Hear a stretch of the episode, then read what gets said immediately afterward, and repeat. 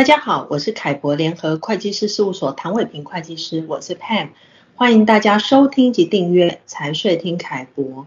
我想最近很多人都看到了有关北京证券交易所开市交易的媒体报道，听说第一天呢、啊，这个新股蜜月行情就非常的亮丽，当天涨最多的一档个股呢，收盘暴涨了将近五倍，相当的惊人啊。那今天呢，我就请凯博联合会计师事务所张耀仁总监。来跟大家分享这个北交所啊，也就是北京证券交易所的最新状况。Nelson 你好，Hello 佩你好，各位听众大家好。呃，Nelson，首先我想请你先来分享一下这个北交所开市交易首日的状况。呃，好的，那就在十一月十五号，呃，北京证券交易所是正式的鸣钟开市。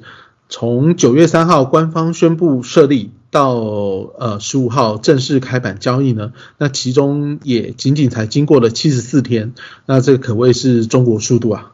呃，首批挂牌交易的企业呢有八十一家，其中七十一家是从新三板精选层平移过来北交所挂牌的，另外有十家则是首次发行新股的新上市企业。所以这十档个股呢，也成了当天北交所开市的观察指标。那果然呢，五分钟开盘的五分钟内呢，这十档个股全部已经因为涨幅触及了北交所的停牌标准而被暂停交易。那复牌之后呢，呃，表现依然是相当的犀利。收盘的时候，这十档新股涨幅全部超过了百分之百。而涨幅最大的一档呢，是一个车电概念股，呃，叫做同心传动。那它全天呢上涨了百分之四百九十三，上演了呃相当好的蜜月行情。那从这一天开始呢，大陆股市也正式进入了上交所、深交所、北交所三足鼎立的时代。那这样看起来，这个北交所的机制哦，交易的机制是跟原本的 A 股不太相同吗？呃，是的，根据北交所的交易管理规则呢，呃，新股上市的首日呢是不设涨跌幅限制的。呃，不过为了维持市场的交易理性呢，在新挂牌股票盘中成交价格，呃，跟 IPO 开盘价相较之下上涨或下跌，首次达到了百分之三十跟百分之六十的时候呢，会实施临时的停牌。那每次停牌是十分钟，十分钟之后再恢复交易。那第二个交易日起呢，个股的涨跌停板限制呢，则回到呃常态的百分之三十。那不过这也远呃大于这个一般 A 股的百分之十的涨跌幅。那这场北交所的开盘首秀呢，十档的新股呢表现可说是博得了满堂红，成功的吸引了整个市场的目光。那在我们呃上一次一起 podcast 来介绍北交所的时候，有提到说这个北交所的诞生呢，其实是被赋予了要发掘产业隐形冠军中小企业的使命啊。那开市之后呢，这个使命啊，这个状况如何呢？嗯，从这个呃首批的八十一家企业来看呢，确实可以发现他们多半是属于产业细分领域的前段班绩优生。那有些公司呢是。产业的龙头，那有些公司呢，则是大陆或是全球知名品牌的呃长期稳定供应商。那这也与之前 A 股偏好上市公司是要有自主品牌的这个呃印象呢，是有很大的差异。那同时呢，这八十一家公司涵盖了二十五大行业。平均每家公司每年研发费用支出呢，则是达到了人民币的两千五百三十六万元。那我们也注意到了，其中有十七家公司呢，已经是被评定为专精特新小巨人企业。呃，这个专精特新哈、哦、这个词，在北交所宣布设立的之后，好像经常就被提起。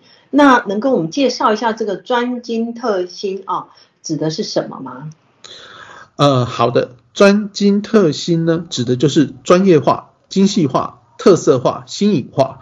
那事实上呢，呃，大陆培植专精特新企业的相关政策呢，已经推行了多年。那在二零二一年，也就是今年的一月二十三日呢，呃，财政部、大陆财政部、工信部也曾又联合印发了关于支持专精特新中小企业。高质量发展的通知，那启动中央财政支持专精特新中小企业发展，而整个北交所的推出呢，更是对这个专心专精特新企中小企业的政策福祉呢，呃，有一个呃具体的表现。那听起来北交所呢对中小企业啊是非常友善。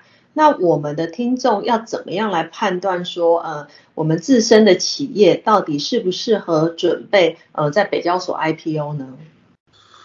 呃，其实呢，也是有一些企业是不受到北交所欢迎的。那其实北交所有明文规定，禁止金融业、房地产业、产业过剩行业。淘汰类行业以及学前教育、学科培训的这些行业来呃北交所申请挂牌。那除了刚刚我们提到的这些行业之外呢，其他都不受限制。那不过呢，在你申报 IPO 的过程当中呢，啊、必须跟交易所充分的论证这个企业的一个创新的特征。那我们在上一期的 Podcast 当中呢，也谈过，北交所是采用了呃四套的上市标准，可以来给呃企业做选择。那这里面呢，对于申请挂牌企业的年度净利的呃这个金额，这个金额的门槛呢，是较其他 A 股交易所来的低的，而且整个呃标准来看呢，是更加的看重企业在研发方面的投入。北交所强调要服务于创新型的中小企业，尤其是专精特新企业。而我们也观察到不少过去专注于呃研发、技术领先同业的中小型台商企业呢，在近几年也都已经陆续取得专精特新企业的认定，那可以说是已经拿下了北交所的敲门砖。那相比其他企业又更靠近北交所 IPO 大门一步，我觉得是非常值得把握这个机会的。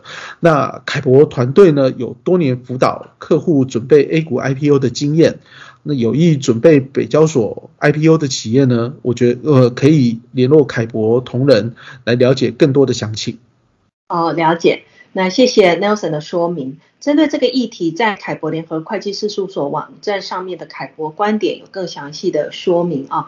那申请上有任何问题啊，也欢迎大家直接洽询凯博联合会计师事务所。谢谢大家今天的收听。